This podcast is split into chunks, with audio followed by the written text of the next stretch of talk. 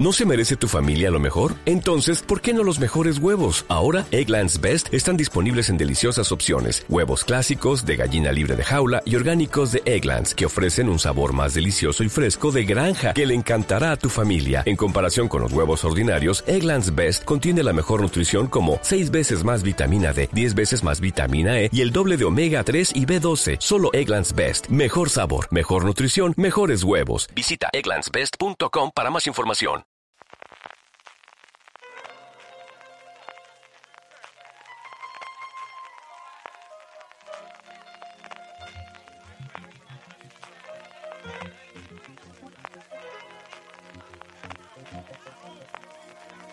I'll take you down.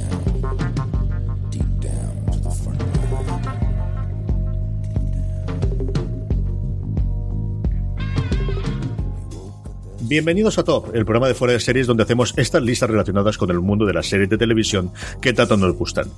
15 días ya, 15 días desde el final de Juego de Tronos y seguimos sin asumirlo y por eso hoy vamos a echar la lista atrás y vamos a escoger cuáles son para nosotros los mejores episodios de la serie. Yo soy CJ Navas y por hablar de esto conmigo tengo a Francis Arrabal. Francis, ¿cómo estamos? Pues resistiéndonos a abandonar Juego de Tronos en fuera de series como podrás comprobar, CJ. no sabemos ya qué podcast vamos a idear para poder seguir hablando de la serie. Y tenemos también a Marina Sus. Marina, ¿cómo estamos? Muy buenas, CJ, ¿qué tal? Con mucha ganas de hablar de Juego de Tronos, porque al final, mira, pues tenemos, hasta que llegue la precuela tenemos que seguir haciendo algo más de Juego de Tronos. Marina.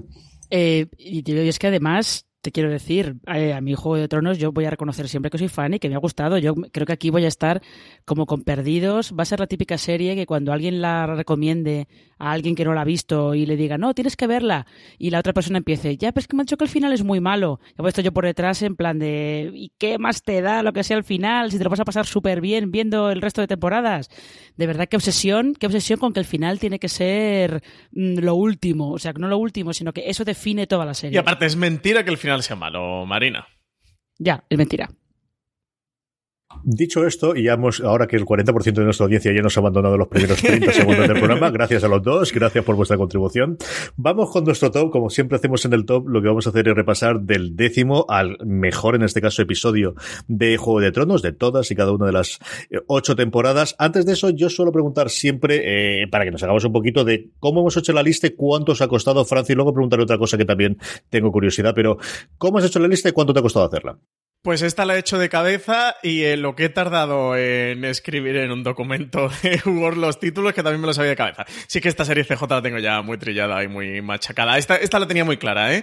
¿eh? Sí que ha habido... Porque estaba a punto de haceros una trampa de esto de poneros... En la décima posición tengo dos episodios y en la novena tengo tres. Pero al final me he portado bien y, y lo he dejado en una sola y me he dejado unos cuantos episodios por fuera. Pero esta vez me ha sido muy fácil porque además sí que recuerdo recuerdo muy bien lo que pasa en cada episodio, son episodios que he visto dos, tres veces como mínimo cada uno, así que esta vez ha sido tarea sencilla.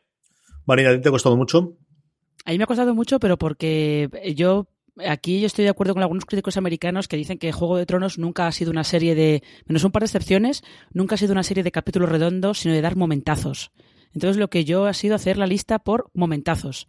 Creo que menos el, el primer puesto, los dos primeros puestos que sí que son más todo el episodio, todo lo demás es en plan de un momento que a mí me parece que está muy bien y eh, ahí he tenido que buscar en qué capítulo es porque algunos los tengo mezclados y he, he ido así, he ido a través de mis momentazos favoritos de Juego de Tronos.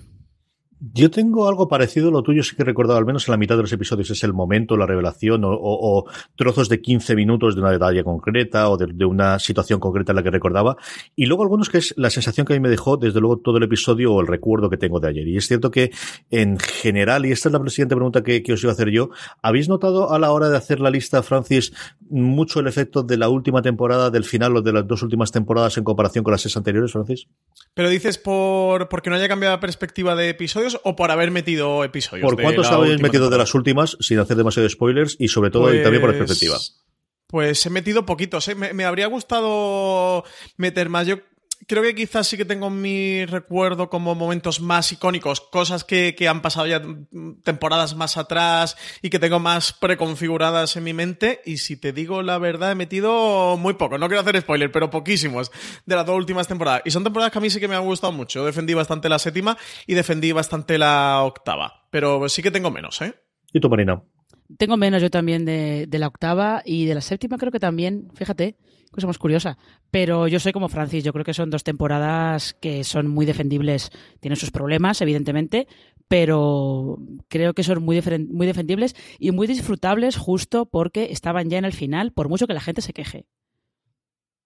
En fin, no, no esperemos más, no, no, hagamos esperar más a la gente. Vamos ya con nuestro top 10. Empecemos por el puesto número 10. ¿Cuál es tu décimo episodio favorito de Juego de Tronos, Marina?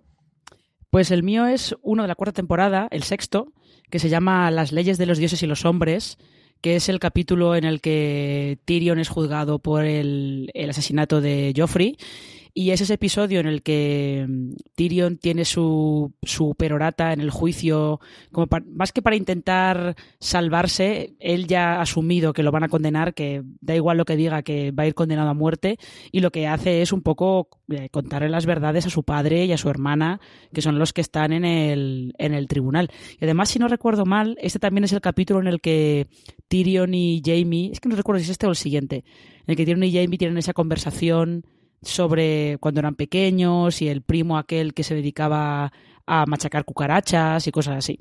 Es en el siguiente, en el de la montaña y la víbora. Vale, gracias. ¿qué te parece a, a, lo mejor hay por ahí alguno que yo he metido en mi top que puede tener cierto momento parecido. yo, mi décima posición va para Baelor, el noveno episodio de la primera temporada, ese episodio en el que Ned perdía la cabeza por su honorabilidad. Y este episodio sí que lo he metido por lo que comentaba Marinas al principio del, programa. No es un episodio los que vea más redondo de la serie, me parece los 10 más redondos. Sí que es el episodio que por primera vez me dejó tirado contra el sillón de decir qué acaba de pasar. O sea, el, el gran impacto que tuve, mira que ha tenido Juego de Tronos, eh, quizás fue este porque fue el primero de decir, no, no, no, no, no, no, no, no puede estar pasando de, ah, ahora se van a sacar alguna artimaña. En el siguiente episodio pasará algo de, que nos han engañado que todo esto era una treta. Y no, era verdad. Ned Stark perdió la cabeza y no era el auténtico protagonista de la serie. O a partir de ese momento dejó de serlo porque ya había muerto. Desde luego, sí que para mí es un episodio muy icónico y de los episodios que tengo en mi memoria. Y por eso lo he querido meter aquí en esta décima posición. Mi décimo es un poquito antes de lo que contaba Francis, el, noveno. Es el séptimo episodio de la primera temporada, una de esas frases míticas que se ha quedado en, Juego de Tronos, que es ganas o mueras, you win or you die, de, al final de eso, de, en el Juego de Tronos, tú ganas o, o mueres, y es el episodio del, en el que ocurren muchas cosas, como ocurrió sobre todo en las primeras temporadas de Juego de Tronos, en el que tenemos toda la parte de desembarco del rey, pero también está ocurriendo cosas en el muro, como es por ejemplo es el momento del juramento de la Guardia de la Noche de, de John y de Sam, es el momento en el que Daenerys también y Khal Drogo decide que va a invadir antes de que al pobrecito mío le ocurra lo que luego va a ocurrir después en los siguientes episodios, pero evidentemente toda la acción se, se eh, centra fundamentalmente en el campamento Lannister por un lado, es la presentación en sociedad de Tywin Lannister al que increíblemente yo estaba convencido que llega en la segunda temporada, pero no, llega ya a finales de la, de la primera y, es la gran presentación de, uno de los personajes para mí icónicos de la serie y de los que con los que más he disfrutado en esa escena que todos recordaréis despellejando el ciervo y contando a su hijo de cómo funcionan las cosas en el mundo de los adultos y en el mundo de los mayores y luego en el que mm, vemos al final ese cierre en las primeras grandes, eh, mm, bueno, pues en las primeras grandes engaños, los primeros grandes movimientos, especialmente de Meñique, y que desembocarían con lo que contaba posteriormente Francis en el episodio noveno. Es un episodio que yo recuerdo con muchos momentos muy interesantes y, muy, eh, bueno, pues eh, de, lo que también hacía Juego de Tronos en las primeras temporadas, de esos parlamentos, de esos navajazos por la espalda, de esas alianzas a tres que luego todo el mundo se estaba engañando a sí mismo y con momentos muy, muy, muy interesantes. Ganas o mueres. El séptimo episodio de la primera temporada es el que está en el puesto número 10 de mi top 10. Marina, tu noveno. Mi noveno es eh, uno de los grandes shocks que nos ha dado Juego de Tronos desde el principio. Este es el quinto capítulo de la sexta temporada, El Portón. Eh, todos sabéis cuál es el shock, que es eh, la muerte de Hodor. Y sobre todo es ese momento en el que Hodor muere y al mismo tiempo descubres cómo el pobre eh, acabó convertido en Hodor cuando no era más que un, que un adolescente. Que es como ese, esa circularidad un poco del tiempo al estar Bran metido donde no le llaman, básicamente. Y es un momento realmente de impacto emocional bastante, bastante fuerte. Pero aparte en este capítulo, a mí lo que me gusta mucho de él Eh, aquí otra vez que no recuerdo si pasa en este capítulo o pasa en el anterior, es ese homenaje a Jason los argonautas de todos estos esqueletos que salen de la nieve de repente y se intentan asesinar a, a Bran eh, esos, esos guiños que de vez en cuando tenía la serie a otras películas, o todos los guiños que tienen los Monty Python, que a mí me, han parecido divertidísimos, pues también me quedo con ese, esa especie de homenaje a los argonautas, de todos los esqueletos saliendo de, de la Tierra e intentando asesinar a Bran justo cuando va a entrar a la cueva del Cuervo de los Tres Ojos un episodio del yo, eh, este, tenemos que hablar cositas sobre, sobre el portón sin, sin ningún género de dudas, que yo pensaría que estaba más alto y sí que es un episodio del que se habló muchísimo en su momento también, Francis. Sí, y a lo mejor también todavía está por salir CJ. ¿Quién sabe lo que puede ocurrir en este top de Juego de Tronos? Yo, para mi gusto, muy bajo en el top de Marina, ¿eh? CJ te tengo que decir. Cuéntame tu noveno entonces.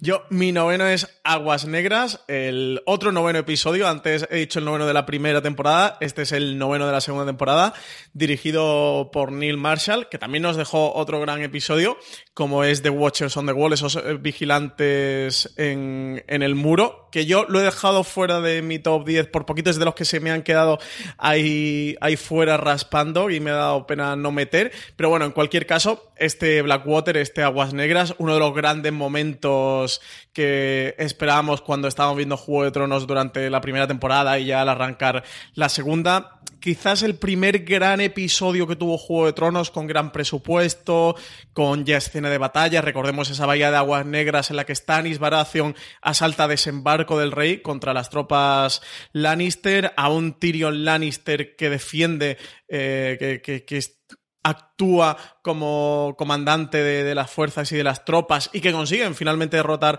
a la flota de Stannis con ese fuego valirio que Tyrion recuerda que había enterrado a Eris II el rey loco para reventar la ciudad ante el asalto, ante la rebelión de Robert Baratheon y que rescatan y con el que, final, con, el que finalmente consiguen acabar con la flota de Stannis. Es un episodio espectacular con ese fuego valirio, ese verde en mitad de la noche, un episodio muy oscuro, lo hemos tenido la larga noche que, que lo ha llegado a superar, pero que en aquel momento fue todo un reto. Y aquí Marina hablaba de, esos homenajes que tenía Juego de Tronos en sus primeras temporadas. Aquí también tenemos un homenaje al Hobbit con, con Bron y ese, ese arco con, con las flechas lanzándolo para prender el, el fuego valirio.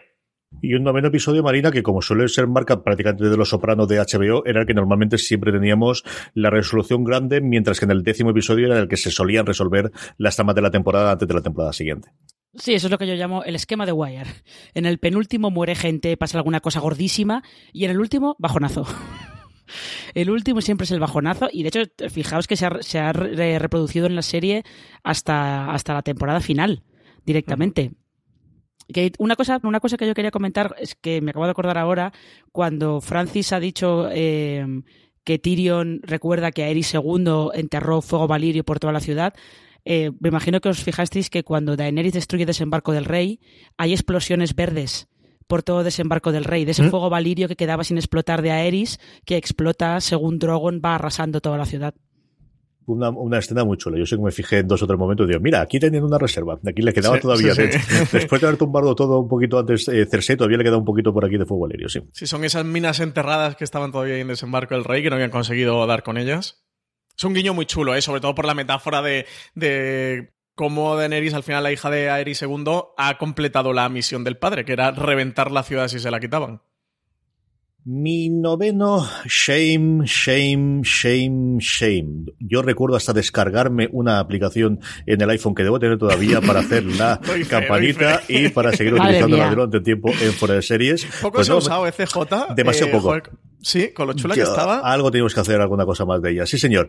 Y es que al final, Misericordia, que es la traducción que a mí no me gusta absolutamente nada de Mother's Mercy, algo así como, pues eso, la piedad de la madre, que fue el último episodio en este caso de la quinta temporada, del que desde luego todos recordamos de buenas a primeros, o la primera vez que recordamos es esa Cersei desnude con el pelo corto, humillada, absolutamente humillada, muy a la de y jamás me volverá a ocurrir esto, una vez que, que la recoge, ¿no? Cuando llega de nuevo a la, a la fortaleza y jamás volverá, y, y así lo vemos Que como a partir de ahí cambiará totalmente el cuento, pero es un episodio en el que pasan otro montón de cosas. Es el episodio en el que Mircela, al despedirse de Dorne, la matan y muere en brazos de sus padres. Es el momento en el que tenemos el sacrificio de Shairin o el aftermath del sacrificio de Shairin eh, por parte de, de, su padre.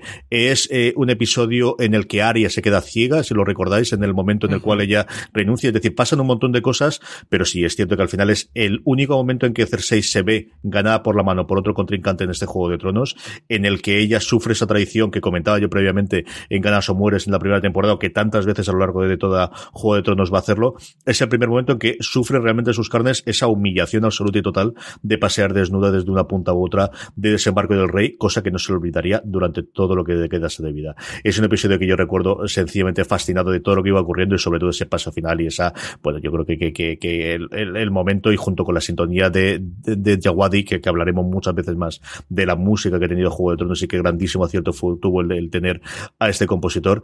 Y un final de temporada que, como comentaba antes Marina, no solían ser, solía ser más el, que ha ocurrido eh, o, o, la conclusión después del noveno. De hecho, es el único, no, tengo alguno más por ahí, pero, pero suelo tener en la lista, tengo muchos más novenos episodios que decimos episodios, pero recuerdo que me gustó muchísimo y por eso está en mi top 10, Misericordia, el noveno episodio de la quinta temporada. Episodio espectacular, ¿eh? ¿eh? Este es a mí de los que también se me ha quedado fuera rafando y es que la quinta temporada es eh, enorme de Juego de Tronos. Para mí, yo no sé para vosotros, ¿eh? Pero me debato mucho entre la quinta y la cuarta. Quizá yo me quedaría con la quinta temporada como mi, como mi temporada favorita dentro de Juego de Tronos. Y el título, este Madres Mercy, este Misericordia, la Misericordia de la Madre, hace referencia a, a uno de los dioses siete de... A, perdón, a uno de los siete dioses. ¿De los dioses, dioses siete? ¿Esto que es Yoda? De los dioses siete, sí. Es que ya piensa en inglés, Marina. Él tiene ya el chip, lo tiene en inglés y así vamos. Uno de los siete dioses, que es la madre y que, que, es la diosa que personifica la misericordia. Y de ahí es el título de la, la Mother's Mercy, este, la misericordia de la madre, que, y que por eso le hacen el Walk of Shame a, a Cersei Lannister. Y eso de ahí viene el título. No sé por qué en español le pusieron misericordia, porque la gracia es que hace referencia a, a eso, a la, a la, personificación de la misericordia en la madre, que es la, la diosa dentro de la fe de los siete que la concede. y, y por todo lo que le hace pasar el, el Gorrión Supremo. Así que se pierde ahí un Lost in Translation con esa traducción que hicieron. A mí me pasó eso. Cuando lo iba a buscar, yo pensaba que era la piedad de la madre y luego misericordia. Bueno, pues sí, un poquito largo y tal. Y yo creo que es porque, porque cada vez largo o la misericordia de la madre, de la madre quedaría demasiado largo en la traducción. No lo sé. Aunque luego tenemos algunos más largos. Marina, tu octavo. Eh, pues eh, mi octavo, antes quería apuntar detalle, el detalle friki de ese montaje paralelo de la explosión de septo de Baelor que parecía el del el padrino. ¿Os acordáis del montaje paralelo del, del el famoso sí, montaje sí, paralelo sí. del padrino cuando bautizan uh -huh. al hijo de Michael Corleone y al mismo tiempo él ordenado un asesinato? Pues eh, homenaje reconocido, por cierto, por el director del episodio. Y después del detalle friki, este del detalle friki, eh, el, mi octavo es uno de la segunda temporada. Es una temporada que está la pobre como parece que los fans no le tienen demasiado aprecio, pero hay un capítulo que se llama Jardín de Huesos, es el cuarto capítulo de la segunda temporada, y yo aquí lo he incluido solamente por eh, una conversación que tienen Aria, que está escondida en Harrenhal, disfrazada de chaval, intentando disimular que o pasar desapercibida para que nadie sepa que es Arya Stark, y tiene una conversación con Tywin Lannister, una conversación en la que empiezan a hablar sobre, eh, si no recuerdo mal, empiezan a hablar pues de historias pasadas, sobre lo típico, el poder y cosas por el estilo. Y mmm, da la sensación en esa conversación de que Tywin sabe quién es ella realmente, pero bueno, lo va a dejar pasar, ¿no? Como que la ve una niña que no, que no, en realidad no es ninguna amenaza. Menos mal que Tywin Lannister la dejó pasar. Sí, señora. Sí, señora. De esto recuerdo yo muy poquito, pero recordaba esa escena que comentabas tú, sí. Francis, tu octavo. Pues yo mi octavo era el noveno de Marina, El portón ese de Dor, el quinto episodio de la sexta temporada, dirigido por Jack Bender, que luego ha sido el director de Mr. Mercedes, quien ha estado detrás de la serie de USA Network como director, junto a David de Kelly como creador de la serie, y un episodio sencillamente espectacular que a todos nos puso eh, los pelos de puntas con la muerte de, de y de cómo daban ese cierre de círculo en la historia de por qué Hodor estaba en la situación que estaba y por qué se llamaba Hodor. Un lío también un tanto gracioso y curioso, o sea, que se produjo, se produjo con la traducción y el doblaje en castellano porque le pusieron el, el portón y transformaron Hodor, el nombre de Hodor del personaje, en, en que fuera lo del portón que además nos, nos estuvieron explicando, ¿te acuerdas CJ en aquella charla que vimos con el director de, de, doblaje de Juego de Tronos que nos explicaban cómo lo habían trabajado de alguna forma curiosa porque les había caído una patata caliente pero en toda regla y no había solución buena eh, alguna. Pero bueno, el episodio es sencillamente espectacular, pero absolutamente espectacular. Para mí de los más potentes que ha habido y de esos momentos de también de quedarte petrificado en el sofá. Mi octavo es uno de estos episodios en el que sí, ocurren muchas cosas, ocurren cosas del muro, ocurren cosas con Daenerys, ocurren cosas... This holiday, whether you're making a Baker's Simple Truth turkey for 40 or a Murray's Baked Brie for 2, Baker's has fast, fresh delivery and free pickup, so you can make holiday meals that bring you all together to create memories that last. Baker's, fresh for everyone. Free pickup on orders of $35 or more. Restrictions may apply. Choose from a great selection of digital coupons and use them up to five times in one transaction. Check our app for details. Bakers, fresh for everyone. Si estás buscando un buen podcast de análisis y debate en tu idioma, te invito a que escuches Pulso y Péndulo. Yo soy Carlos Curbelo. Y yo soy Fabiola Galindo. Todos los jueves analizamos temas de actualidad en Estados Unidos y Latinoamérica. Fabi y yo no siempre estamos de acuerdo, pero sí tenemos un objetivo común. Queremos servir como antídoto contra las noticias falsas y la polarización. Pulso y Péndulo. Busca nuestros episodios en Apple Podcast, Spotify o en tu aplicación favorita en, vamos, en todo eh, el mundo conocido, pero al final era de lo que comentaba previamente Marina, que es la escena. Y estoy hablando de La montaña y la víbora, el octavo episodio de la cuarta temporada, y esa batalla final en la que tenemos entre la montaña y la víbora, un Pedro Pascal que posiblemente habría hecho sus cositas antes, pero que fue descubierto, nada, siete episodios antes en Juego de Tronos, y que con esos ocho episodios de los que duró el pobre Oberyn Martel, eh, bueno, pues le dio una carrera cinematográfica, y luego tuvimos Narcos y todas las cosas en las que después este hombre está haciendo eh, que yo disfruté muchísimo. Esa pelea es maravillosa, es sencillamente maravillosa. El, cómo él hace toda, recuerda esa parte a Ali de, de, pica como una eh, abeja, se mueve como una flor y salta, salta, salta, hasta que de repente le barren y ves cuando le destroza la cara. Yo es uno de los cuatro o cinco momentos que, que recuerdo de Juego de Tronos de quedarme pegado, la, la, la imagen de, de, absoluto terror que tenía la mujer cuando, cuando ocurre ese, ese fallecimiento. Y la montaña y la víbora, como os digo, pasan muchas cosas, son cosas muy importantes, tiene parlamentos muy chulos, pero al final lo que tiene son esos cinco minutos finales de la pelea en el que se, se te hiela ya la sangre para aquellos que no habíamos leído los libros o al menos no habíamos llegado a este libro y no sabíamos cuál iba a ser, bueno, pues el, el pobre destino de, de Oberyn Martel. Marina, tu séptimo. Eh, ese capítulo tiene además, Oberyn Martel tiene su momento Iñigo Montoya diciéndole constantemente a la, a la sí. montaña aquello de eh, tu violaste a mi hermana, reconócelo, poco en ese plan. Eh, el séptimo, yo, como veis, estoy intentando no repetir los que habéis ido diciendo vosotros, eh, así que el séptimo es un capítulo de la tercera temporada que me he dado cuenta que he incluido más episodios de esta temporada de los que yo pensaba, pero bueno, es el quinto capítulo de la tercera, se llama Besada por o Besado, si queréis, Besada por el fuego, que es el apodo con el que se conocía a Ygritte, porque era pelirroja. Y mmm, yo este capítulo lo he incluido por eh, otra conversación, esa famosa conversación de Jamie y Brienne cuando están prisioneros en, en Harrenhal eh, y están los dos en la bañera y Jamie le cuenta le cuenta a Brienne eh, más o menos la historia de su vida y le cuenta realmente lo que hay detrás de, del mote que él recibe de Matarreyes.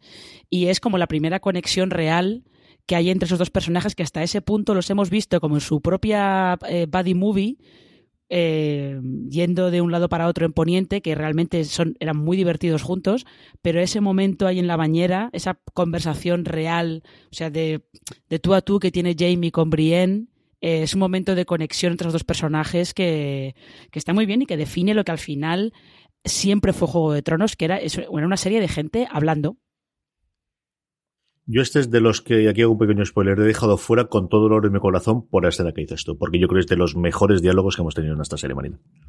Totalmente, yo creo que sí, totalmente. Francis, tu séptima.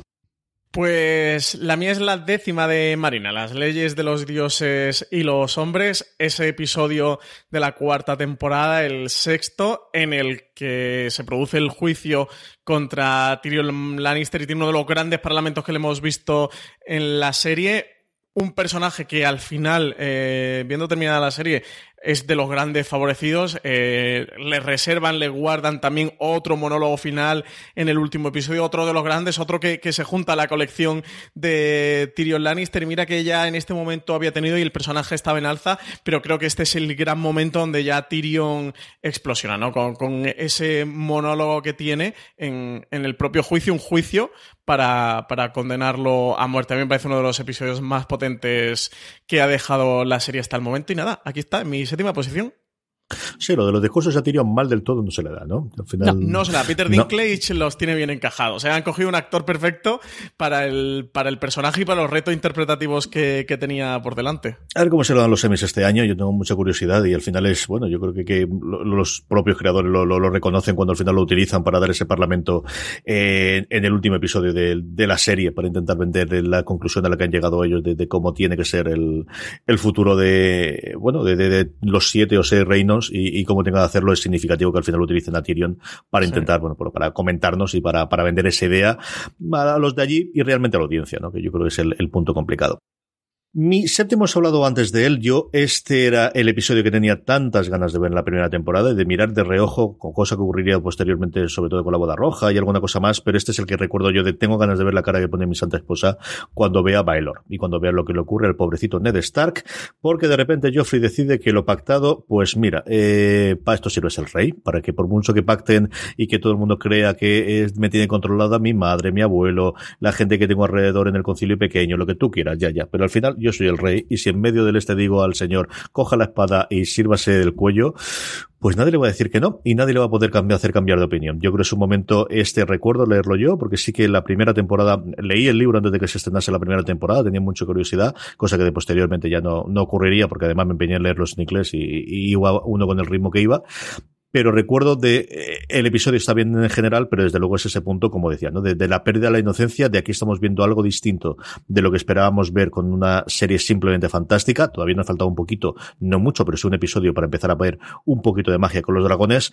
Pero ese episodio de la pérdida de la inocencia, igual que ocurría con los libros, de aquí estamos en otra cosa distinta, o esto es algo diferente de lo que podíamos pensar inicialmente, y esos postes en los que teníamos ahí a Ned Stark sentado en el trono no se van a repetir y no van a ocurrir, ¿no? Y, y ese que además lo sigo hemos sido engañados, ¿eh? ese póster era, hemos sido engañados total. Nos han enseñado. lo tenías en el despacho, lo, sí, señor, sí, señor, lo sigo teniendo allí junto con los sopranos y todo lo demás, lo sigo teniendo allí. Y, y sí, el, el, primero, vamos, desde Canal Plus, de cuando tenía los derechos de Canal Plus, el que distribuyó Canal Plus, no recuerdo yo cómo llegaría que él a mis manos, pero sí, sí, lo tengo y lo sigo conservando todavía. Y debe quedar poco, de eso no, no tiene que ver muchos. De, de, de Net Stark hay un montón, pero con Canal Plus, con el sello abajo, tanto, tanto no debe hacer. En fin. Mi séptimo episodio favorito de siempre de Juego de Tronos, Baelor, el noveno episodio de la primera temporada, sí, sí, es el del cuello de Ned Stark, el de la cabeza, ese mismo. Sí, un, Ned Stark ejecutado por Cerilin Payne, que era uno de, uno de los personajes que estaba en la lista de Arya Stark, que finalmente no ha vuelto a aparecer en la serie. Hemos especulado mucho si en la última temporada aparecerían y tal, y, qué pasaría con la lista de Arya Stark, y finalmente eso, Cerilin Payne decapitó a Ned Stark y ya se perdió es que al final algún que otro, pues eso, hilo te quería quedar perdido de las, de las historias. Tenemos más de uno. Yo recuerdo leer unos cuantos artículos de las 30 cosas que se ha quedado pendiente de Juego de Tronos. Me parecen pocas. Yo creo que más de una, más de 30 tiene que haber segurísimo. Marina, tu sexta. Eh, mi sexta es eh, una de las batallas de, de, la serie. Creo que debe ser, no es de las más grandes, pero probablemente fuera de las más impactantes porque es la primera en la que vemos a los, el poder que de verdad tienen los caminantes blancos, que es la de Casa Austera. Es el octavo capítulo de la quinta temporada. Y mm, es esa sensación de impotencia que tienen eh, John y todos los demás cuando ven que los zombies los eh, caminantes blancos, los no muertos que están con los caminantes blancos, hay muchos, son imparables y además van son rapidísimos y no hay manera de acabar con ellos porque siempre hay otro que lo, que lo sustituye y que con los caminantes blancos no hay nada que pueda acabar con ellos hasta que John descubre que su espada de acero valirio es lo único que funciona. eh, y además tiene esa famosa escena final de eh, el Rey de la Noche abriendo los brazos y levantándolos y levantando a todos los muertos para que se unan a su ejército. Y encima este capítulo tiene también una cosa que Juego de Tronos ha hecho ha hecho puntualmente, pero se voy a hacerlo muy bien, que es la introducción de un personaje, una salvaje, que además la interpretaba una, una actriz danesa, cuyo nombre no recuerdo, pero que se hizo conocida por Borgen. Por Borgen, sí, la actriz de Borgen, la periodista de La periodista Borgen. de Borgen. eh, una salvaje que en ese capítulo, la presentan en ese capítulo, consiguen que te interese ese personaje y que tengas cierto que tengas cierto, no cariño, pero que quieras que sobreviva y se, y se la cargan y acaba convertida también en un, en un no muerto. O sea que es un capítulo que hace bastantes cosas bastante bien. Sí, un Juego de Tronos que ha tenido especial cariño por los, por los actores daneses. ¿eh? Está Nicolas Coster-Waldau, que es Jimmy Lannister, pero luego Pilu Asbeck, que es Euron Greyjoy, y esta actriz que no sé si atreverme a deciros el nombre porque tiene un danés muy complicado. ¿eh? Venga, tira, si no me atrevo yo, así que dilo tú, dilo, dilo. Es Birgit Hort Sorensen. Sí, porque además no es Brigitte, daneses- es Brigitte. Es una cosa Birgit, curiosísima. sí. Daneses que me hayáis escuchado, si hay alguno al otro lado, perdonadme por, por mi danés, porque además tiene el, eh, el Sorensen, no, no sé hasta qué punto se pronunciará así o no. Tiene la O esta mm, sí, tachada que tienen los, Sí. los daneses que desconozco por completo, es como la beta alemana que ¿Qué no sé cómo se pronuncia. pronunciación tendrá? Sí, señor, La sí, beta, la, la beta alemana, Es os digo, ese, yo, ¿no? os digo yo cómo se pronuncia, no se llama Set y es una doble S. Sí, es Pues como eh, Strause, ¿no? Que es calle en alemán. Sí, es Strasse, eso es Mm.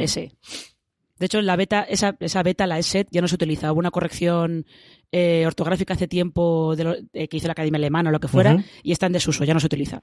Para que veáis, fuera de series, que lo mismo te, te habla de Juego de Tronos que de, de idiomas. This holiday, whether you're making a Baker's Simple Truth turkey for 40 or a Murray's Baked Brie for 2, Baker's has fast, fresh delivery and free pickup, so you can make holiday meals that bring you all together to create memories that last. Baker's, fresh for everyone. Free pickup on orders of $35 or more. Restrictions may apply. Choose from a great selection of digital coupons and use them up to five times in one transaction. Check our app for details. Bakers, fresh for everyone. Por el mundo, CJ. Lo que aprendimos con Marina. Lo que aprendemos con Marina, Francis. Oye, eh, yo aquí estudié tres años de alemán en la escuela de idiomas, para algo tienen que valer. Yo siempre he sido de francés, ¿qué le vamos a hacer? Esto es lo que hay. De hecho, tengo que elegir las crías el año que viene dan francés o alemán y a ver por dónde salimos. Yo creo que darán francés al final, que les puede echar yo una mano. Francis, tu sexto episodio. Pues mi sexto, y aquí voy con un poquito de polémica CJ Marina, oyentes de Fuera de Series, me quedo con el tercer episodio de la octava temporada con La Larga Noche, episodio dirigido por Miguel Sapochnik, de una larga lista de episodios dirigidos por Miguel Sapochnik que van a venir a lo largo de mi top a partir de ahora. Y sí, a mí me gustó mucho. Eh, tengo que reconocer que estoy mirando presupuestos y nuevas teles para ver este episodio con la calidad que se merece, porque a mí mm, yo lo vi con todos los grises y, todos los negros rotos del mundo, entre la calidad del streaming y mi tele, que es una Full HD, pero da para lo que da para ver este episodio. Y yo de verdad me parece un episodio fantástico. Creo que el reto que han tenido a nivel de producción y dirección por delante es absolutamente encomiable. Viendo el documental que ha hecho HBO, que no es un making of, sino un documental sobre la octava temporada de Juego de Tronos, que se llama La Última Guardia, más aprecias aún cómo ha sido el rodaje de, para conseguir la larga noche. 55 días rodando el equipo de continuo, 55 noches eh, trabajando. Ves a los, a los actores y al equipo técnico exhaustos físicamente por al final haber eh, cambiado durante mm,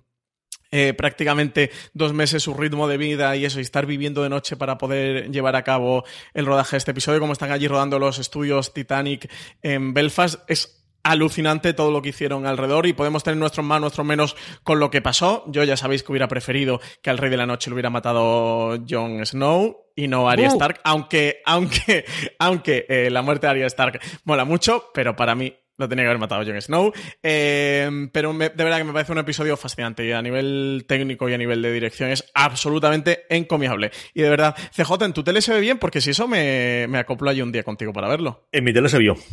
Especialmente bien, no, yo creo que este va a ser el, el, el, nuevo Matrix que va a hacer igual que Matrix fue el que prometió que se vendiese los DVDs. Si va a haber un repunte en los próximos meses de los Blu-rays, yo creo que va a ser gracias a este episodio, ¿no? De, la gente que hay, de las teles 4K, porque no tenemos el mundial, ¿no? Que es la otra cosa que puede funcionar que tradicionalmente siempre ha gestionado el que tenga, que son los Juegos Olímpicos o los mundiales, el cambio de televisión.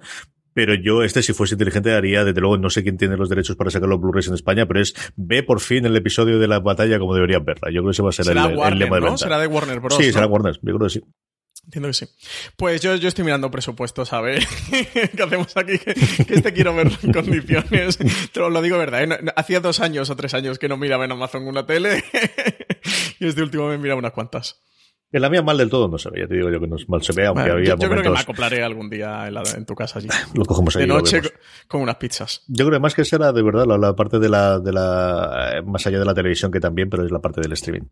Y sobre todo por otros episodios que he visto posteriormente y que se van y, y, que no fueron tan conocidos como, como esto, que no hubo tanta polémica como con este, pero que también se nota al final, pues que, el ancho de banda te da lo que te da y que la compresión te da lo que te da, ¿no? Sí, sí y que ahí sí que para bien y para mal Netflix se ha gastado las pastas en hacer esas cosas mejor y hay otros en los que no se gastó el dinero en hacer estas cosas y pasa después lo que pasa. Ni en permitir descargas, ¿eh? Tampoco, para verlo en los trayectos de tren y en autobús, que ahora este, esta semana que tengo que pillar siete horas de autobús, me, vuelve, me vuelve a poner calentito con el tema, no te creas.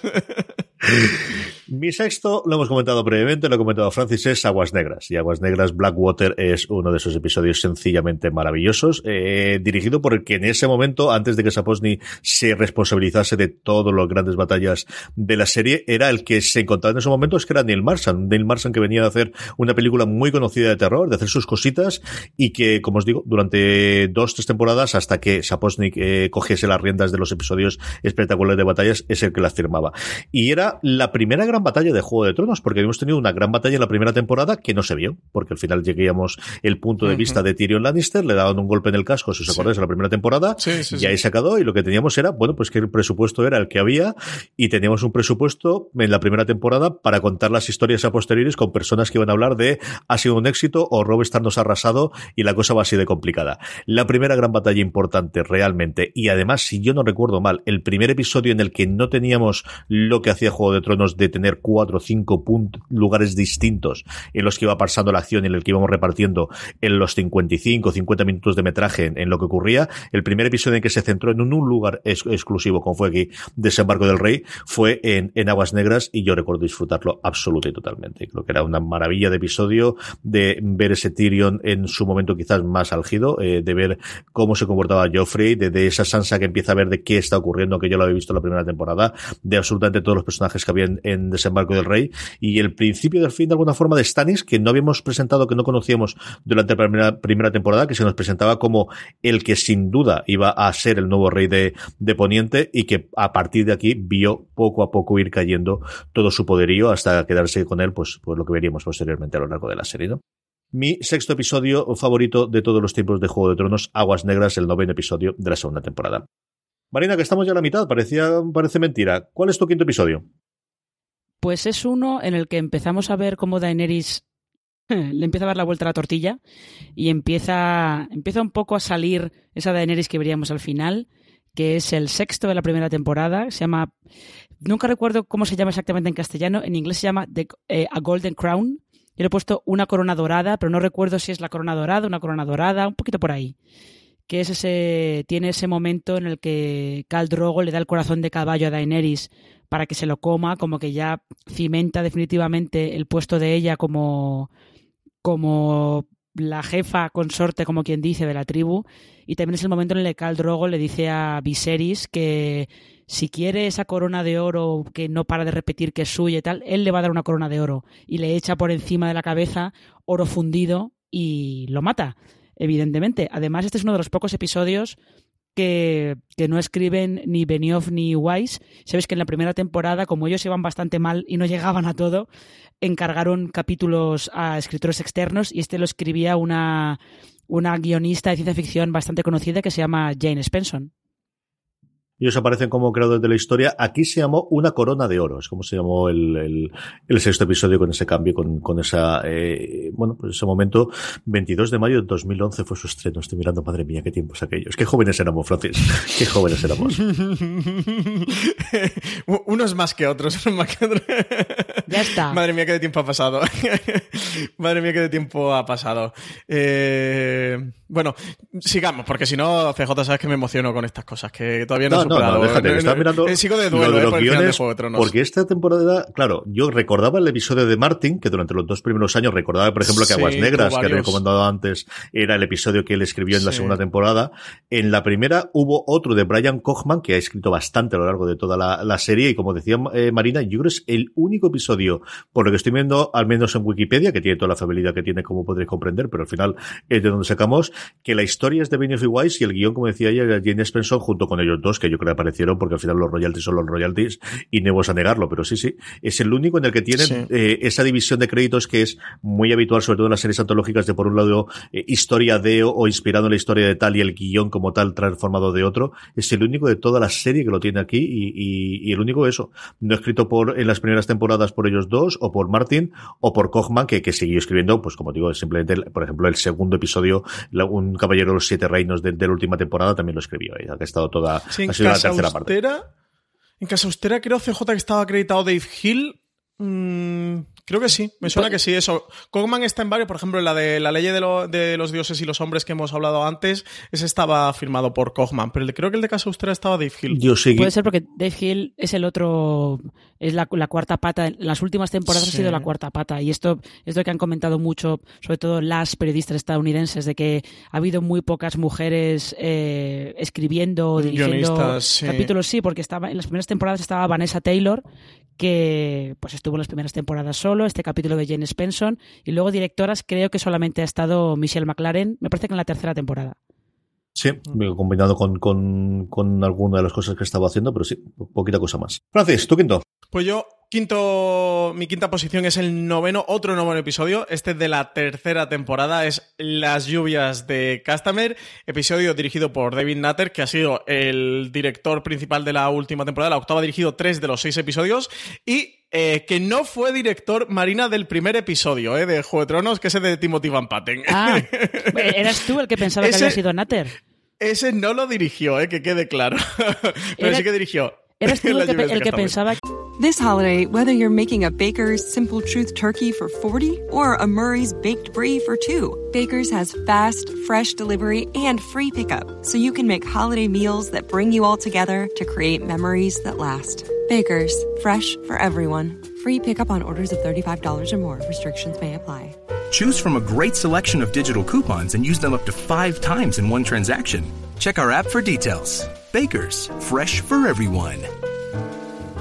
Si estás buscando un buen podcast de análisis y debate en tu idioma, te invito a que escuches Pulso y Péndulo. Yo soy Carlos Curbelo. Y yo soy Fabiola Galindo. Todos los jueves analizamos temas de actualidad en Estados Unidos y Latinoamérica. Fabi y yo no siempre estamos de acuerdo, pero sí tenemos un objetivo común. Queremos servir como antídoto contra las noticias falsas y la polarización. Pulso y péndulo. Busca nuestros episodios en Apple Podcast, Spotify o en tu aplicación favorita. que había dirigido Natter. David Natter, por otro lado, durante mucho tiempo era como el director de cabecera de los pilotos de la CBS. Sí, sí, tienen su haber un, un montón de, de pilotos, pero el de Juego de Tronos fue de Timothy eh, Van Patten, que en el gran angular de ayer estaba, yo estaba convencido en que había sido David Nutter, ¿no? Eso, pues bueno, fue el director de las lluvias de Customer. El- yo creo que el... No sé eh, cómo lo veis vosotros, si consideráis que puede ser el episodio más influyente o más decisivo de Juego de Tronos, ese episodio que provoca eh, la eclosión del fenómeno global de, de Juego de Tronos con todo el tema de videoreacciones que ocurrió y si la gente con, con el episodio de Baylor que hemos comentado antes en el que le cortan la cabeza a Ned Stark, de repente fue un shock de decir esta serie es muy diferente a todo lo que estamos viendo en televisión, las lluvias de Customer ya fue la consagración absoluta y desde luego sembró una cuarta temporada que recordemos que también tenía todo el rodaje en, en España, que ya aparecía la, la trama de Dorne, de, de Pedro Pascal, eh, con, con ese fenómeno global o ese global, pero sí que este noveno episodio de la tercera temporada fue una auténtica eclosión. Y hablabas tú antes, CJ, al principio de Ramin Javadi y todo lo que ha aportado a Juego de Tronos con la composición de su banda sonora, la versión de las lluvias de Castamer, que suena en este episodio cuando se cierran las puertas, eh, se le ponen los pelos de punta a cualquiera. ¿eh? Es absolutamente terrorífico. Y tengo que decir, porque si no, no voy a quedar a gusto, que aquí hay una persona presente que ha visto a Ramin Javadi tocando en directo la, banda sonora de Juego de Tronos. Nada, a escasos metros, viéndole las legañas a, a, a Javadi. ¿Y lo hacía bien o no, Francis? Cuéntame. Pues, ¿qué te voy a contar que, que no sepáis? Espectacular. Pues especialmente mm, bonito porque las lluvias de Cas también lo estuvo tocando y fue espectacular, pero tocó él en órgano.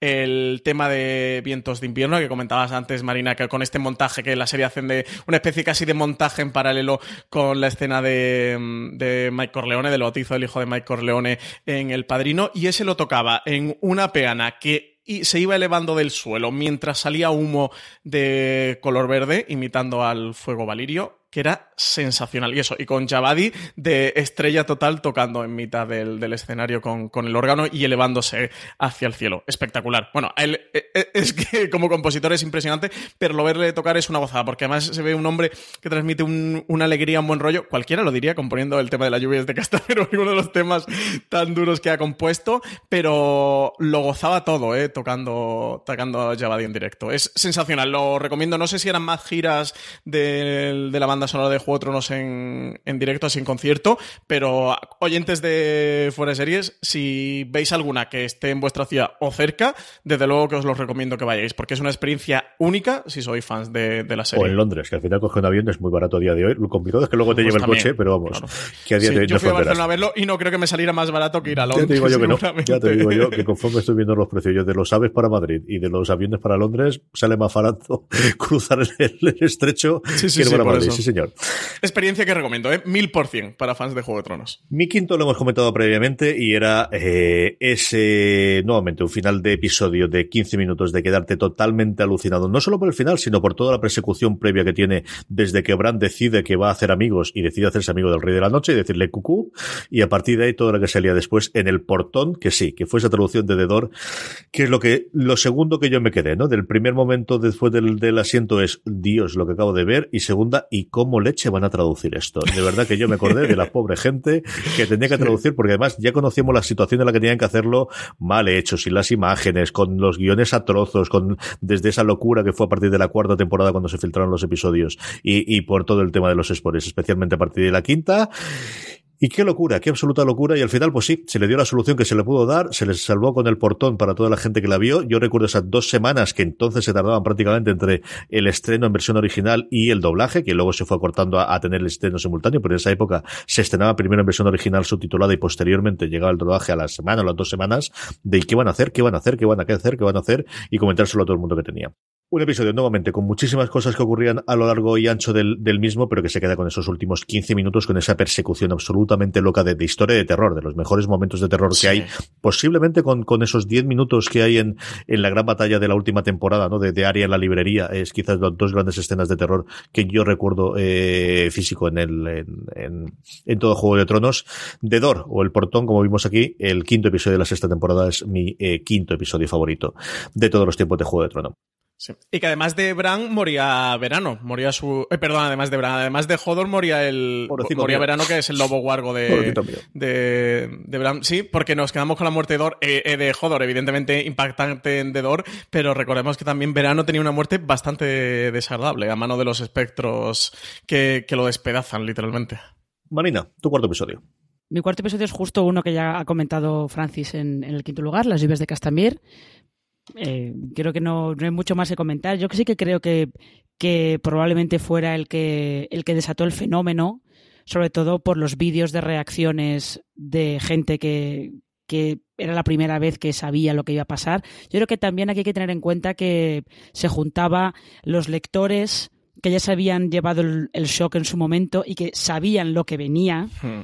En este capítulo y se pasaron o nos pasamos toda la tercera temporada en plan de a ver cómo nos muestran la boda roja y luego pensando de sobre todo protegiendo esa información. Eso fue bastante curioso porque durante toda esa temporada eh, los lectores en ningún momento dejamos entrever, sí, fuimos muy pesados diciendo que iban a pasar cosas muy gordas, pero no dejamos entrever qué es lo que pasaba, para que los que no habían leído los libros se llevaran el, susto de su vida, básicamente. Entonces yo creo que ahí se juntó todo para que al final se desatara un poco, un poco el fenómeno. Y antes, eh, perdón, yo antes he confundido... Eh, el, el, final de temporada de la quinta temporada con el final de la sexta. Estoy, estoy, muy tonta, pero bueno. Sí, te refieres a vientos de invierno, lo del montaje en paralelo.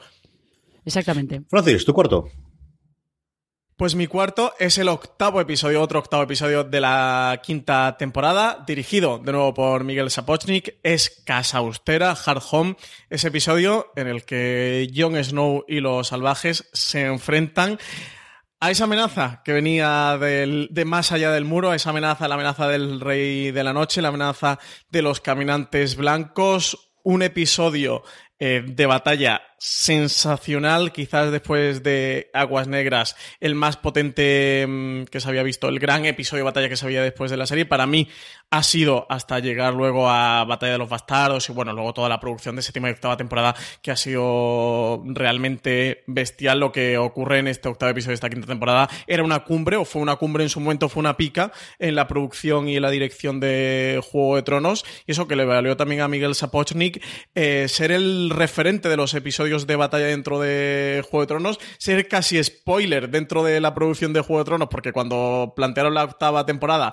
y dijeron que en el tercero y en el quinto episodio, el tercero y el quinto episodio estaban dirigidos por Miguel Sapochnik, todos dijimos, el tercero es la batalla por Invernalia y el quinto va a ser la guerra contra Cersei, porque ya sabemos que a él le iban a confiar esa tarea. A mí es mm, un episodio que me pone también los pelos de punta. Antes lo comentaba Marina, que también lo he incluido en su top 10 de cómo manejan el personaje este de la actriz danesa de, de Birgit Sorensen eh, también y la escena en la que ellos se van con, con la barca contemplando al Rey de la Noche desde la orilla, eh, era también espectacular. Y también un episodio que posicionó a la gente del ranchito, los efectos especiales españoles, en, el mapa de los de, de, esta tarea técnica, que todo empezamos a hablar de ellos por el trabajo que habían hecho con los espectros, porque también era sensacional lo que, lo que habían hecho, el trabajo que habían desarrollado a lo largo de, este episodio. Para mí uno de los episodios que más disfruto y eso, hasta que luego llegó la sexta temporada, para mí era de los, de los potentes, más potentes que había visto hasta ese momento. Lo, mi cuarto, mi cuarto es la lluvia de Castamere y, es por partir un, o por contar alguna cosa distinta de la que ha contado previamente Francis y Marina. Eh, sí, evidentemente todos acordaremos de la boda roja. Yo creo que además más de la mitad de la gente que, que hable del episodio hablará el episodio de la boda roja y no la lluvia de Castamere. Y mira que nos acordaremos siempre del nombre también de la canción. Pero es un episodio en el que antes de eso ocurren también un montón de cosas. Es el episodio en el que tenemos esa eh, combate en el de Jorah y Gusano Gris y, y, y Darío Najaris en, que toma la ciudad y es una escena de lucha que yo recuerdo de, combate cuerpo a cuerpo de las más chulas que ha dado la serie en sí. Es la primera en la que vemos esa posible relación de Darío y de Daenerys, porque ya cuando llegan después va corriendo a Jon a preguntarle cómo está él, cómo está él, cómo está de bien, que, luego, bueno, pues quedaría en lo que quedaría esa relación. Es la primera vez en la que Bran hace eh, de Wargo, la, la, primera vez que se mete dentro de, en este momento de, de Hodor, es esa batalla o esa pelea que tenemos cerca del muro, es ese momento en el que Jon además rompe contra los, contra los, eh, con lo que hasta entonces habían sido sus aliados o la gente que le había cogido en el norte cuando le obligan a mandar un anciano, él se niega y a partir de ahí tiene esa ruptura con, con y con el resto de los, de la gente del, del norte, pero evidentemente siempre se ha recordado por esos últimos 20 minutos, por esa cerrar las puertas, por ese empezar a tocar y esas eh, muertes finales en la boda roja que coincidió con vosotros, ¿no? Que al final es el punto de, de inflexión, al menos a toro pasado, todos hablamos de ese como el punto de inflexión en el cual la gente tuvo que acercarse y empezar a ver, y de alguna forma los números también lo, lo coinciden. Cuando empiezas a ver, al final lo que tenemos son los números americanos, no, tenemos otras, pero los números de, espectadores de HBO, el salto, evidentemente, un grande, grande, grande de audiencia se produce eso entre la tercera y la, cuarta temporada a partir de, del fenómeno que pudo ser la boda roja con la lluvia de Castamere. Nos quedan tres, estamos ya en el podio. Marina, ¿cuál es el tercer episodio mm, favorito de Juego de Tronos para ti? Eh, pues el mío es uno de la el tercero, es uno de la tercera temporada, es el cuarto de la tercera temporada y ahora su guardia ha terminado o algo por el estilo, me parece que era en castellano, que mm, es el de el gran momentazo de Daenerys, ese Dracaris cuando engaña a los amos esclavistas de Astapor para quedarse con los Inmaculados, les hace creer que les va a dar a uno de esos dragones y a cambio los asa a todos, los pasa a la parrilla. Eh, es un capítulo que lo que más se recuerda es ese Dracaris, pero sobre todo se recuerda porque eh, era como estar viendo un final de temporada eh, al principio de la temporada. Era una cosa, una cosa bastante, bastante curiosa, ¿no? La tercera temporada tiene ese momento muy alto en el cuarto y luego el siguiente momento muy alto en, en el noveno. Y mm, además este, si yo no recuerdo mal, también es el episodio en el que vemos cómo em, eh, el asalto al, torreón de Craster por parte de, la Guardia de la Noche. No recuerdo si es el momento en el que hay ese motín contra, contra Georg Mormont. Eh, sí, creo que es el, momento del motín contra Georg Mormont y poco después es cuando eh, los que están ahí atrincherados en el torreón de Craster son atacados por, los caminantes blancos y no queda allí nadie. Sí, ocurre en ese episodio. Francis, tu tercero. Pues mi tercero, eh, en mi corazoncito podría ser el primero, eh, desde luego es uno de los episodios que yo más hablo y que, constantemente recupero. Cuando sale algo de Juego de Tronos o me preguntan por algo, suelo rememorar. Lo que pasa es que tengo que reconocer que los dos siguientes mm, son impecables. Pero bueno, en cualquier eh, lugar. Eh, tercera posición, octavo, episodio perdón, de la cuarta temporada de Juego de Tronos, La montaña y la víbora episodio dirigido por Alex Graves, guionizado por Benioff. Y veis, episodio que ya he comentado también antes Marina, episodio que recordamos, sobre todo al final por ese enfrentamiento final de entre la montaña y la víbora, que eh, termina, desgraciadamente, para todos los que nos habíamos hecho fan de, Pedro Pascal, de, su personaje, que fue una irrupción total que aparece en el primer episodio de la cuarta temporada, es de los, de los personajes que menos tiempo ha estado en Juego de Tronos y que sin embargo mejor recuerdo ha dejado entre los fans o que, se ha convertido en un personaje icónico en tan poquito, tan poquito tiempo. Este episodio, eh, si antes hablábamos de la lluvia de Castamer, y lo esperado que era por los lectores que, se juntaron para, ver ese episodio, para ver la serie cómo, cómo, hacían la boda roja. También el de la montaña y la víbora era otro de los episodios muy esperados por los lectores, que también la gente se, se rejuntó para ver eh, la batalla. Pero yo sobre todo recuerdo por esa escena que comentaba justo Marina cuando hablaba del episodio, que es el diálogo que tienen entre Jamie y Tyrion, en el que Jamie va a la cárcel a verlo después del juicio y después de que finalmente pues mm, la víbora haya perdido a manos de, la montaña, tienen ese diálogo en el que Tyrion se plantea, eh, se, le viene a la memoria aquella historia que él vivió de pequeño, que era con su, con su primo Orson, su primo Orson Lannister, en el que veía que se pasaba todas las mañanas o los días en el, en el jardín aplastando cucarachas con, con una piedra y eso lo hacía un día y otro día y otro día y otro día. Y él, bueno, pues le cuenta a Jamie que, que ha pasado parte de su vida buscando, que, que estuvo buscando en bibliotecas a ver si encontraba una respuesta a aquello por qué ocurría y que nunca eh, había encontrado la solución de, de, por qué su primo hacía eso, ¿no? Y que nunca había conseguido encontrar en un libro el porqué de aquella situación y que finalmente lo había comprendido y que simplemente era porque podía. Es una gran metáfora, una gran paradoja, eh, toda aquella situación, aquella anécdota que recuerda a Tyrion frente a su hermano, frente a Jamie, para hablar de lo que justo le está ocurriendo a él, ¿no? De, por qué le ocurre a él todo eso, por qué su padre, eh, Tywin, lo ha maltratado siempre y por qué todo el mundo lo ha maltratado siempre y lo, y lo ha arrinconado. Y era pues eso, simplemente porque podían, porque era gente mucho más poderosa que él. Creo que ahí en el personaje de Tyrion se produce un punto también de, inflexión. Jamie liberándolo y él finalmente se fuga, mata al, al padre, a Tywin Lannister y finalmente se fuga de desembarco el rey, emprende su viaje que luego dará con, con Daenerys y se pondrá a su servicio como mano de la reina. Pero a mí ese momento, esa escena en la celda entre los dos personajes, entre los dos hermanos, con toda esta anécdota, que me parece una gran metáfora de lo que realmente ocurrió en Juego de Tronos, de todo lo que pasa es porque hay personas poderosas que se pueden permitir actuar como quieran actuar, que también podría ser un gran discurso de la historia de la humanidad o de la historia eh, medieval con, con monarquía me parece de los grandes momentos de, Juego de Tronos. Y eso, y encima acompañado por la batalla entre la montaña y la víbora, que yo tengo que reconocer que era Team La Víbora y, salimos perdiendo, pues sin duda es uno de mis episodios favoritos y es mi corazoncito casi que hasta que, que podría ser el primero. Mi tercer episodio lo hemos comentado previamente, lo habéis hecho y además hemos repasado la, las cosas más importantes, es eh, Hard Home o Casa Austera. Me cuesta horror decir siempre Casa Austera con este episodio. Yo creo que es el mayor espectáculo, sobre todo por improvisado. Yo creo que a partir de ahí sí que le empezamos a pedir ese plus más a Juego de Tronos de alucíname o déjame alucinado o impresióname. Pero hasta entonces no lo esperábamos tanto y yo creo que esto lo hace con creces. Esos últimos 18 minutos, igual que lo comentaba previamente con, con el portón, esos eh, últimos 18 minutos que tiene eh, Casa Austera de todo el, combate, acabando con ese eh, elevar de brazos de, del Rey de la Noche. Como Marina comentaba, el cómo es posible que nos creen un personaje de la nada y que empaticemos tantísimo con él como es con esta esa de nombre absolutamente impronunciante para los, para los peninsulares, como comentaba Francis antes. Es, es un episodio que yo recuerdo dejarme en el filo de la, de la, del sofá y decir, quiero volver a verlo. Y además yo juraría, si no de ver un mentrovato, de volver a ponerme otra vez la batalla entera, desde el principio. De, quiero volver a ver esto.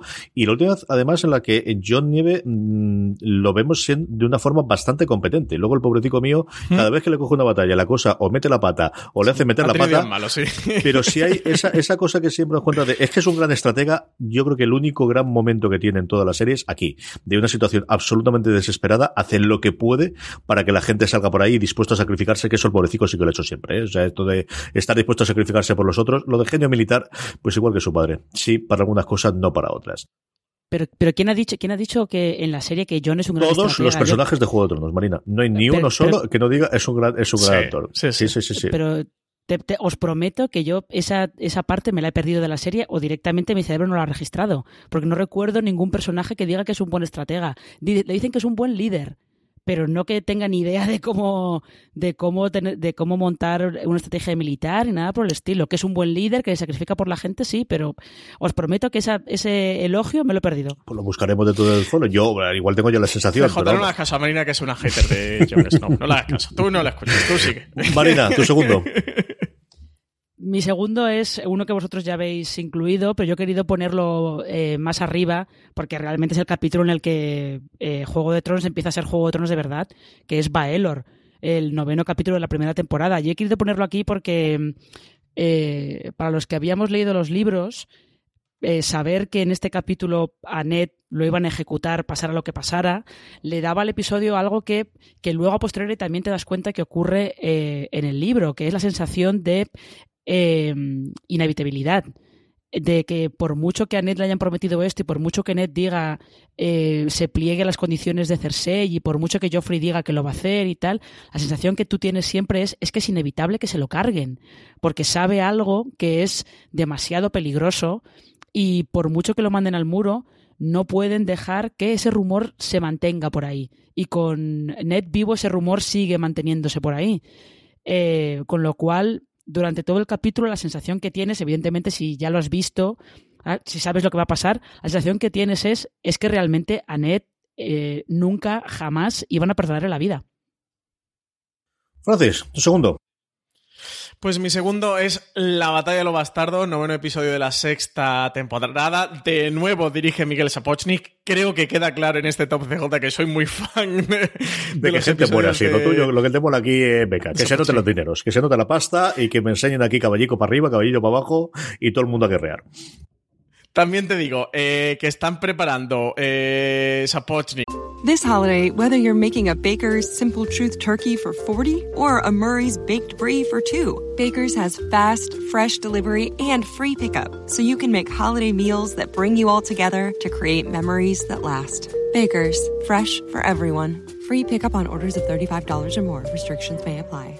Choose from a great selection of digital coupons and use them up to five times in one transaction. Check our app for details. Baker's, fresh for everyone. Si estás buscando un buen podcast de análisis y debate en tu idioma, te invito a que escuches Pulso y Péndulo. Yo soy Carlos Curbelo. Y yo soy Fabiola Galindo. Todos los jueves analizamos temas de actualidad en Estados Unidos y Latinoamérica. Fabi y yo no siempre estamos de acuerdo, pero sí tenemos un objetivo común. Queremos servir como antídoto contra las noticias falsas y la polarización. Pulso y Péndulo. Busca nuestros episodios en Apple Podcast, Spotify o en tu aplicación favorita. Una película que se titula Bios, con protagonista, bueno, protagonizada por Tom Hanks y con la productora de, con Amblin Entertainment, la um, productora de um, Steven Spielberg, que no te quiero ni contar las ganas que tengo de verla, pero eso, eh, queda claro que me gusta Miguel Sapochnik, me gustan sus episodios, bueno, La Batalla de los Bastardos, ¿qué voy a decir? Eh, yo hay tres eh, momentos cinematográficos que tengo de, de guerra, de batalla en mi mente que es eh, salvar al soldado Ryan y todo el desembarco en Normandía, es el asalto de Hawks Ridge, de la película que dirigió eh, Mel Gibson, y el otro es todo lo que ocurre en la batalla de los bastardos. Ese Jon Snow mm, desenfundando la espada eh, con los caballos cabalgando hacia él, el tiro de cámara que hacen con, con los caballos superponiéndose unos a otros, el momento de Jon Snow saliendo como puede de los cadáveres que se agolpan encima de él y que lo están asfixiando de esa tierra,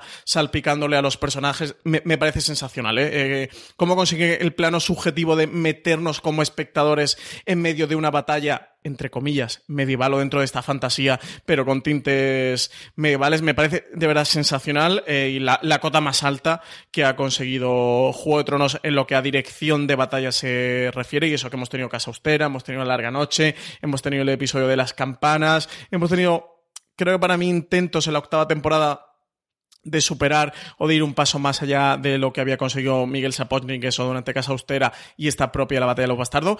Para mí, Creo que a nivel de producción si lo consiguen y eso, y de nuevo, me remito al documental de La Última Guardia, que de verdad tenéis que verlo porque merece mucho la pena. Ves que a nivel de producción van un paso más allá. De hecho, llega un momento en el que comentan, creo que es la productora, que sale en el que lo dice que, mm, que sin Casa Austera, bueno, un poco que Casa Austera y, y la Batalla de los Bastardos había sido un poco la preparación para todo lo que pensaban hacer la octava temporada y para dirigir ese episodio de La Larga Noche y de las campanas, pero sobre todo el de La Larga Noche yo creo que la batalla de los bastardos a nivel artístico fue el que mejor eh, les quedó y que, para mí es la cumbre de, de, una dirección de batalla, de un, de un, episodio de batalla, de los que ha tenido Juego de Tronos y que tan disfrutable han sido. Nada, es que me encanta.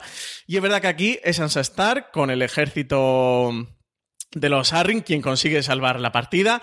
Pero oye, eh, la embestida la pega Jon Snow, ¿eh, Marina? Aquí sin Jon Snow no hay Arryn ni caballería de los Arryn que valiese, ¿eh? Ni, ni estratagema de Sansa Stark que valiese. No entres, Marina, no entres, no entres, no entres. No, no, no, porque yo sé que, no entres, Yo, sé, yo sé que lo hace por trolear solamente y que él es un fanboy que está cegado por, por el amor y ya está, con lo cual pasando el tema. Ay, señor. A mí me gusta ese rico que para evitar que le peguen, entonces corre todo recto. Es, es, una cosa maravillosa. Qué duro es ese momento. Sí, sí, sí. Qué duro es ese momento, ¿eh? Qué duro es. Y además que, es que sabes que está muerto CJ, Totalmente.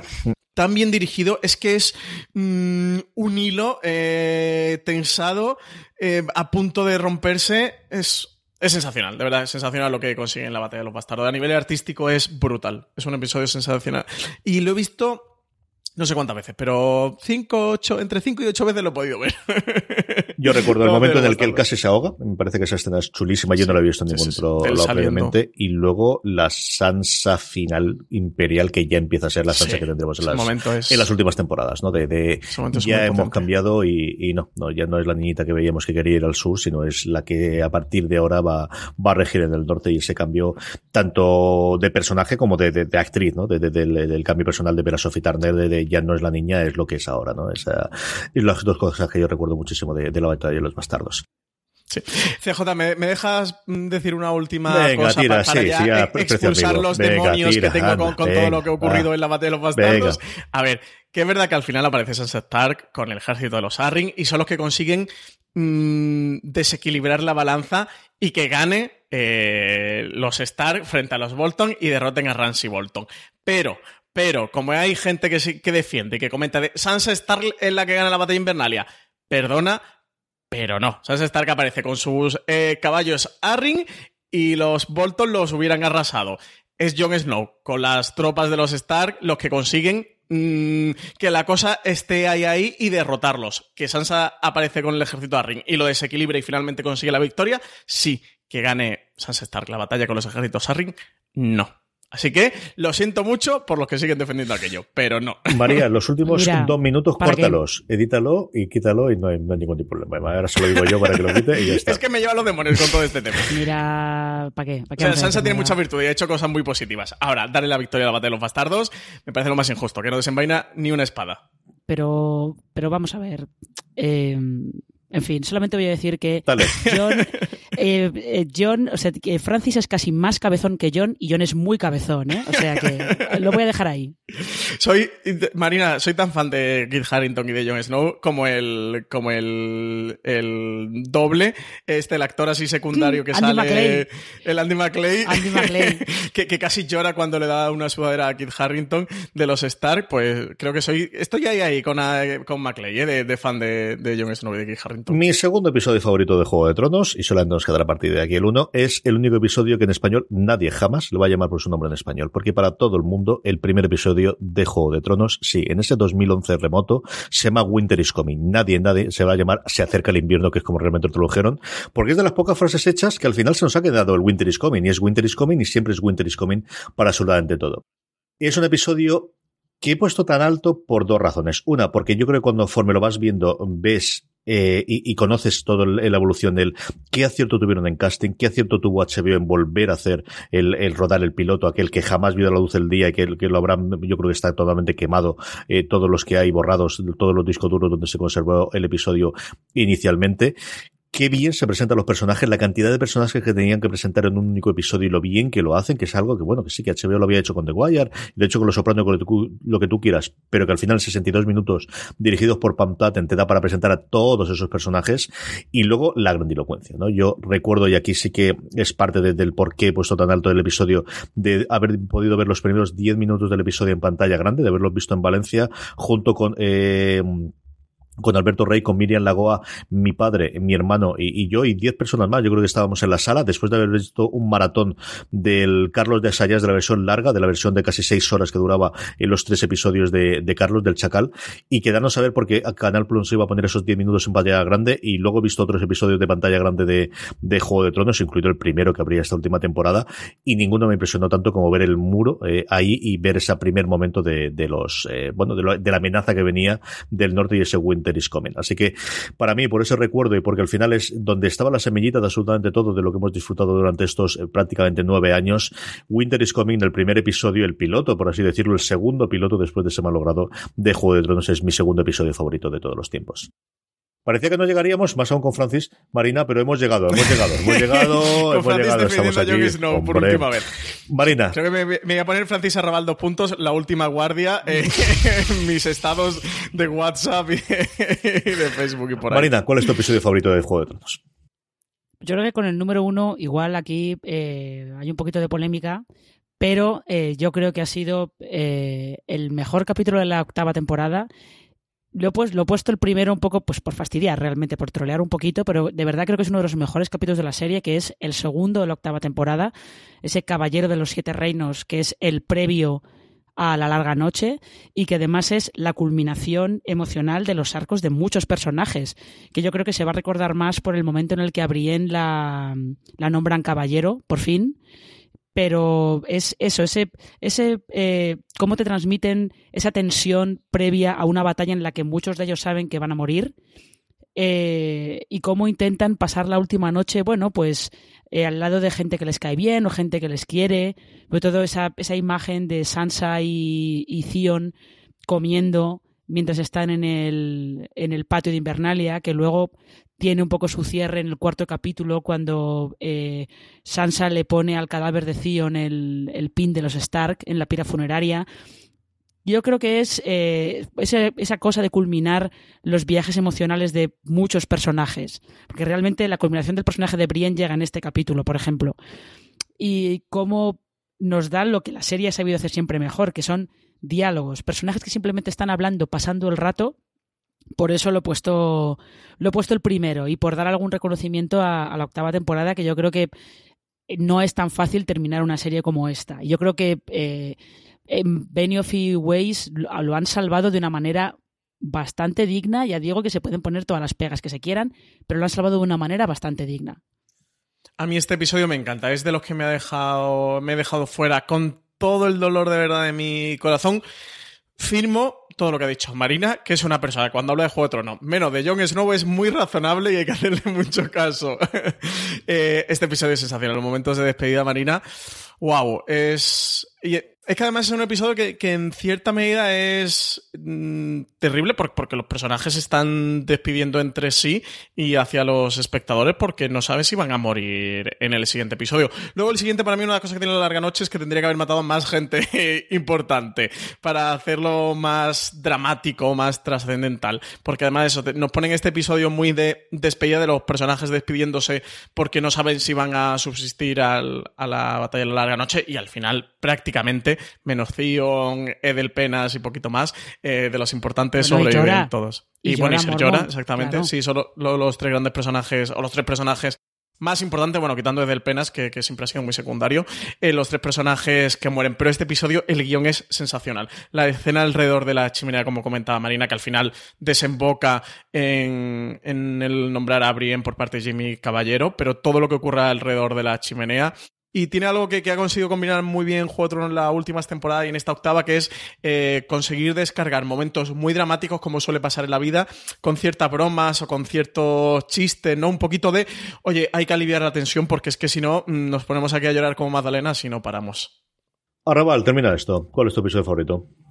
Pues Vientos de Invierno, el décimo episodio de la sexta temporada también dirigido por Miguel Sapochnik, un episodio sensacional que tiene este montaje, bueno, ya lo hemos comentado en, el, en este top de mejores episodios de Juego de Tronos en paralelo con, aquella escena famosa de, Michael Corleone, del bautizo del hijo de Michael eh, Corleone en El Padrino, con ese tema que compone Ramin Javadi que se llama La Luz de los Siete, Light of the Seven, ese tema que mm, toca una de las cumbres más altas en la banda sonora de Juego de Tronos y mira que es difícil, pero esta La Luz de los Siete es el tema que os decía yo antes que en el concierto tocaba Javadi él, eh, sentado en un órgano, eso en una plataforma que se iba elevando eh, hacia el techo del, del, pabellón deportivo en el que estábamos mientras salía humo verde para recrear aquella escena es sensacional. Y luego la escena de, mm, de Cersei viendo cómo explota bebiendo vino, eh, luego Tomen dejando la corona y tirándose por la ventana,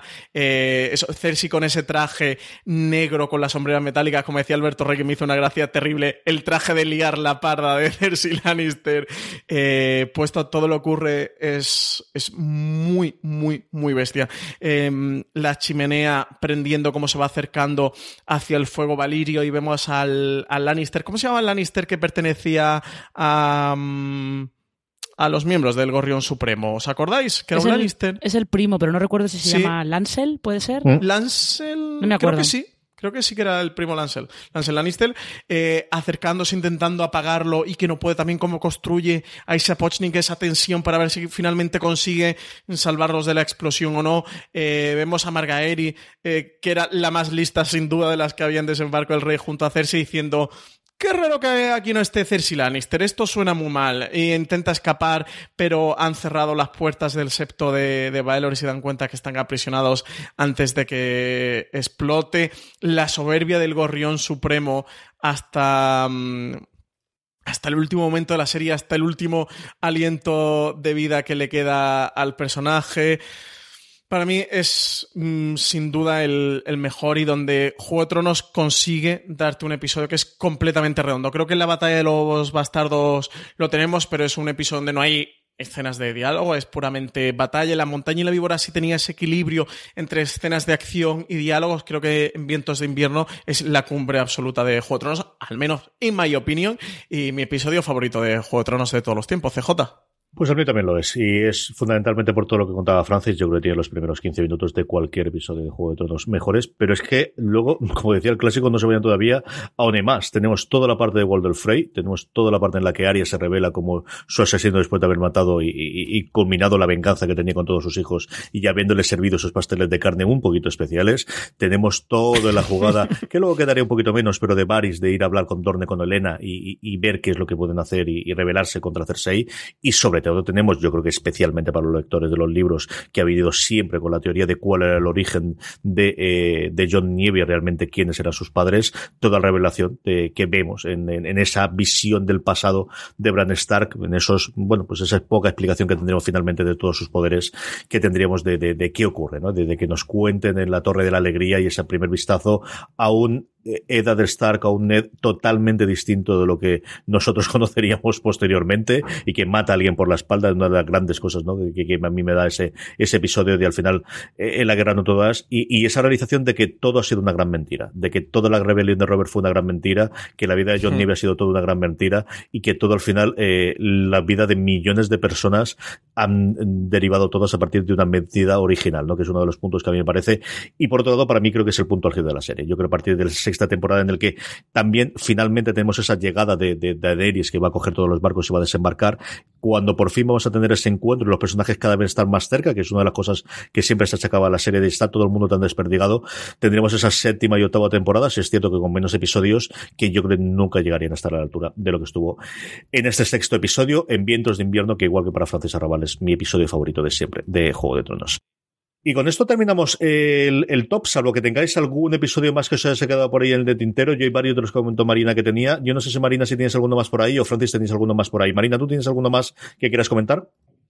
Eh, yo te, había incluido algunos que habéis ido nombrando vosotros, eh, pues como Aguas Negras o Vientos de Invierno, entonces directamente los he quitado de mi lista y así he intentado eh, repetir lo menos posible, pero algunos al final pues no se podía. Pero sí, sobre, yo tenía por ahí también los aguas, aguas negras, vientos de invierno, el Winter is Coming de el primer episodio, y creo que tenía alguno más de la segunda y, y alguno más de la de la séptima, pero lo que me pasa es eso, que yo recuerdo momentos, pero luego no me acuerdo de capítulos son, como la primera, el primer encuentro entre Tyrion y Daenerys y esa primera conversación que tienen, por ejemplo, que uh -huh. nunca recuerdo si es de la sexta temporada, qué capítulo de la sexta temporada es, pero más o menos los que tenía en la lista que no han entrado en mi top ten, lo habéis, los habéis mencionado vosotros. Francis.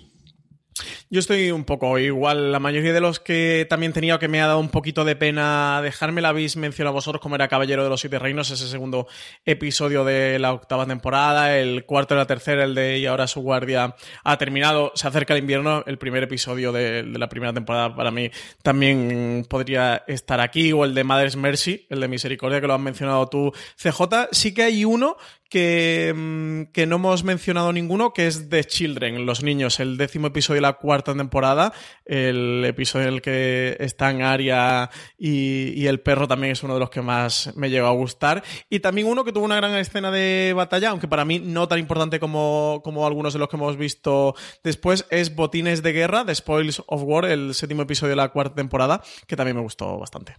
Muy bien, pues con esto hemos terminado nuestro pop. Eh, si tenéis mucho más o más ganas de todavía de Juego de Tronos, eh, hicimos recientemente un gran angular sobre el legado del Juego de Tronos y como sabéis hemos escrito y grabado muchísimo más en foradeseries.com y grabado muchísimo, incluido todos los análisis de episodio a episodio que podéis encontrar en nuestro canal de podcast, un canal de podcast que podéis encontrar en Apple Podcasts, en iVoox, en Spotify o allí donde reproduzcáis podcast simplemente buscando Fuera de Series. Marina Such, un beso y muchísimas gracias. Hasta el próximo programa. Un placer, hasta el próximo programa. No, Francis Arrabal, hasta el próximo programa. Pues nada, CJ, muchas gracias por estar aquí y, no sé, ¿habrá que inventarse otro más de Juego de Tronos o ya no nos inventaremos nada más? Siempre sí, ahora tenemos que hablar de la precuela también y tenemos que hablar de todo lo demás, un borrón de cosas. Sí, sí, Juego de Tronos no se acaba, o al menos el universo de Juego de Tronos, desde luego no se acaba y seguiremos hablando de todo ello aquí en Fuera de Series. A todos vosotros, gracias por estar ahí, gracias por escuchar el programa, mucho más en foraseries.com. Recordad, tened muchísimo cuidado ahí fuera.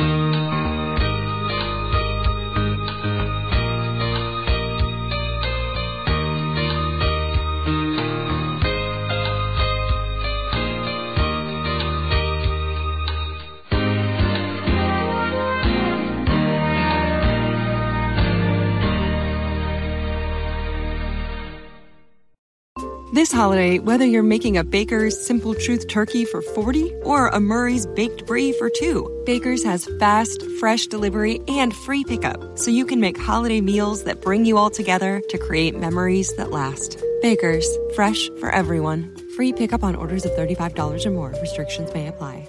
Choose from a great selection of digital coupons and use them up to five times in one transaction. Check our app for details. Baker's, fresh for everyone.